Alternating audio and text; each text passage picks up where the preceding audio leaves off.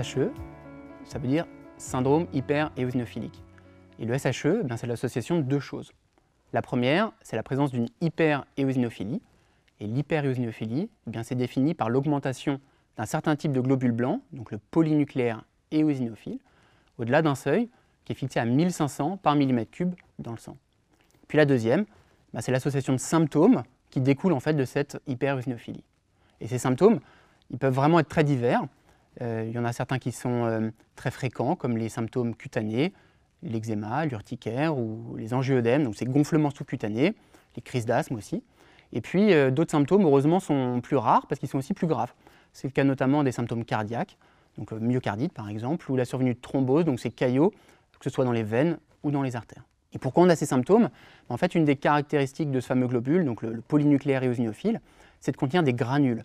Et dans ces granules, je ne vais pas rentrer dans le détail, mais il y a tout un tas de facteurs euh, biologiques, comme l'histamine ou des protéines pro-inflammatoires ou des protéines qui peuvent activer la coagulation du sang. Et donc le polynucléaire eosinophile, quand il est activé, il va ce qu'on appelle dégranuler, donc ça dire libérer le contenu de ces granules. Et ça, ça peut euh, engendrer des dommages sur les tissus, donc inflammation, fibrose, mais ça peut aussi générer des thromboses ou provoquer des crises d'asthme. Alors j'ai commencé par avoir des, des mangeaisons dans les jambes. Euh, donc ça a duré quelques mois, j'y ai pas forcément porté attention, je pense que c'était le stress euh, ou juste des problèmes, euh, de peau. et suite à ça, en fait, ça s'est emballé, où je suis arrivé aux urgences avec beaucoup d'acide dans le ventre, en fait. et on m'a diagnostiqué un syndrome de Budd-Chiari. Donc j'avais les trois veines du foie bouchées à ce moment-là. Un mois après, j'ai fait un infarctus de l'artère bissectrice. Euh, j'avais des petits problèmes, des petites thromboses à droite à gauche, la lampe temporale, des, choses comme ça.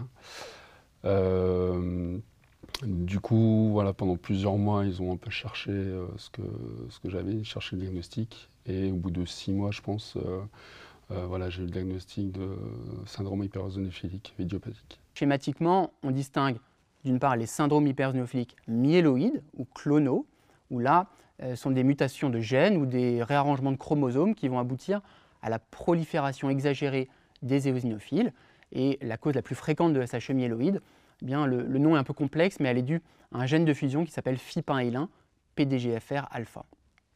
Et ces SHE myéloïdes, ils ont quelques caractéristiques singulières qui leur sont propres notamment euh, l'augmentation euh, de la taille de la rate, donc la splénomégalie, et le fait aussi que les corticoïdes sont généralement inefficaces. Le diagnostic, euh, comment finalement qu'on sait qu'on est atteint d'un SHE myéloïde, ben, pour ce qui est de FIP1 PDGFR alpha, c'est assez facile. Le diagnostic se fait sur une simple prise de sang, mais pour d'autres réarrangements de chromosomes, on est parfois amené à pratiquer un myélogramme, donc une ponction aspiration de la moelle osseuse. Et puis deuxième exemple, de l'autre côté du spectre, euh, il y a aussi le SHE lymphoïde, et dans le SHE lymphoïde, et c'est un peu contre-intuitif hein, au premier abord, mais l'anomalie initiale, en fait, elle n'est pas portée par le polynucléaire eosinophile, mais c'est un autre type de cellule euh, du système immunitaire qui est le lymphocyte T qui est en cause. Et ce qui explique d'ailleurs pourquoi un bon nombre de patients ont euh, des ganglions un peu superficiels dans les SHE lymphoïdes. Et pourquoi le lymphocyte T Parce que les patients qui ont SHE lymphoïdes, ben, leur lymphocyte T, euh, eh ben, ils vont acquérir la, capacité de produire en excès de l'interleukine 5. Et l'interleukine 5, c'est quoi? Ben, En fait, c'est le principal facteur biologique qui va favoriser la maturation et la survie des éosinophiles. Donc il y a un effet un peu mécanique, plus d'interleukine 5, prolifération euh, des éosinophiles et euh, quand des symptômes apparaissent, ben, on est dans la définition du SHE. le diagnostic de SHE lymphoïde, il se fait également par prise de sang, par un examen qui s'appelle euh, la cytométrie de flux.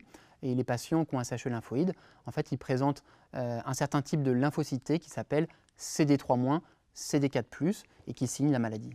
Alors là, je vous ai donné deux exemples. C'est effectivement les cas les plus emblématiques du SHE, mais en fait, il y a une multitude de situations qui peuvent aboutir à un SHE, notamment aussi des, allergies sévères à des médicaments euh, ou des formes frontières avec des maladies auto-immunes.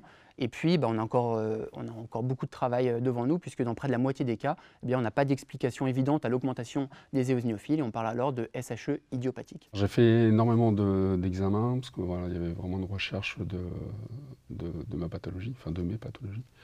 Et j'ai commencé par avoir un traitement basé sur les corticoïdes, sur l'interféron, l'hydréa. Les effets secondaires sur les corticoïdes, euh, donc là c'est plutôt des, effets physiques, euh, voilà, et un peu excité tout ça sur les, premières, euh, les premières semaines, difficulté à dormir, ce genre de choses.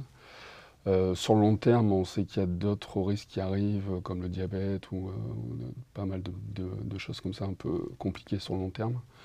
L'interféron, moi, ça jouait plutôt sur le côté moral et je sais que je suragissais après l'injection, une journée ou deux après. Et euh, voilà, je, pouvais m'énerver super facilement pour pas grand-chose ou des choses comme ça. Donc sur le long terme, c'est euh, assez compliqué. Alors, le traitement du SHE, en fait, il dépend de plusieurs paramètres. Euh, le, premier, c'est le type de SHE, myéloïde, lymphoïde, idiopathique. Et le deuxième, c'est le type de symptômes que va présenter le patient, parce qu'on ne va pas traiter pareil un patient qui a une atteinte sévère, notamment cardiaque, d'un patient qui a des symptômes plus modérés ou en tout cas qui sont accessibles à des traitements locaux, par exemple crème de dermocorticoïde pour l'eczéma ou euh, traitement inhalé pour l'asthme. Schématiquement, pour les SHE myéloïdes, le traitement repose sur euh, la famille des inhibiteurs de tyrosine kinase, notamment l'imatinib. Donc c'est un traitement qui se prend en comprimé tous les jours. Et c'est un traitement qui est euh, très efficace puisqu'il permet, c'est généralement assez spectaculaire, de normaliser la prise de sang en quelques jours et donc d'améliorer ou du moins de stabiliser les symptômes. Et puis, c'est pas rien, mais euh, les inhibiteurs de tyrosine kinase, ils permettent aussi de prévenir la transformation du SHE en une maladie plus agressive, qui est la leucémie aiguë, qui est euh, autrement la complication qui peut survenir chez les patients qui ne sont pas traités. Et puis pour les SHE lymphoïdes ou idiopathiques, le traitement, ben, ce n'est pas les inhibiteurs de tyrosine kinase, mais en première attention, c'est plutôt la cortisone ou ses dérivés. Alors soit de manière ponctuelle, quand les patients en fait, font des poussées qui sont parfois très espacées dans le temps, euh, ou bien de manière continue quand les poussées sont trop rapprochées ou que d'emblée les manifestations de la maladie sont sévères. Et puis quand on a besoin d'utiliser euh, des corticoïdes à trop grosse dose ou qu'il y a des effets secondaires qui surviennent, ben, on peut être amené à utiliser d'autres traitements, notamment l'interféron alpha et euh, l'hydroxyurée. Mais parfois, c'est vrai, au prix d'effets indésirables. Et donc pour les SHE lymphoïdes et les SHE idiopathiques, eh la grande avancée de ces dernières années, c'est l'arrivée des biothérapies, donc ces traitements qui visent spécifiquement l'interleukine 5. Et l'interleukine 5, c'est le principal facteur biologique qui permet la différenciation et la survie euh, de ce fameux globule, le polynucléaire et eosinophile. Il y a deux biothérapies qui ciblent l'interleukine 5. La première, c'est le mépolizumab, hein, c'est la molécule la plus ancienne, pour laquelle il y a déjà euh, les résultats de deux essais thérapeutiques qui ont été publiés, qui ont montré des résultats très positifs. Le mépolizumab, ça permet de réduire euh, le nombre de poussées des maladies, ça permet de réduire la consommation de corticoïdes, et puis le profil de tolérance a vraiment l'air très satisfaisant. Donc c'est un traitement qui est déjà commercialisé aux États-Unis et dont l'autorisation de mise sur le marché devrait arriver incessamment sous peu en France. Et puis la deuxième molécule, c'est le benralizumab. Alors le benralizumab, par rapport au mépolizumab, euh, il est à un stade de développement un peu plus précoce, mais il a un mode d'action un peu particulier et qui lui permet très rapidement de réduire profondément le taux d'éosinophile dans le sang et dans les organes. Et donc ça, c'est également très prometteur. En fait, j'ai eu la chance d'intégrer euh, un protocole de test euh, pour un futur médicament, le, le mépolizumab. Donc au début, on, teste un peu notre réaction au médicament. Euh, donc je pense que je devais avoir une injection tous les deux, semaines, trois semaines. Ensuite, on a commencé à les espacer. Euh, jusqu'à obtenir un, niveau d'éosinophile stable euh, correct.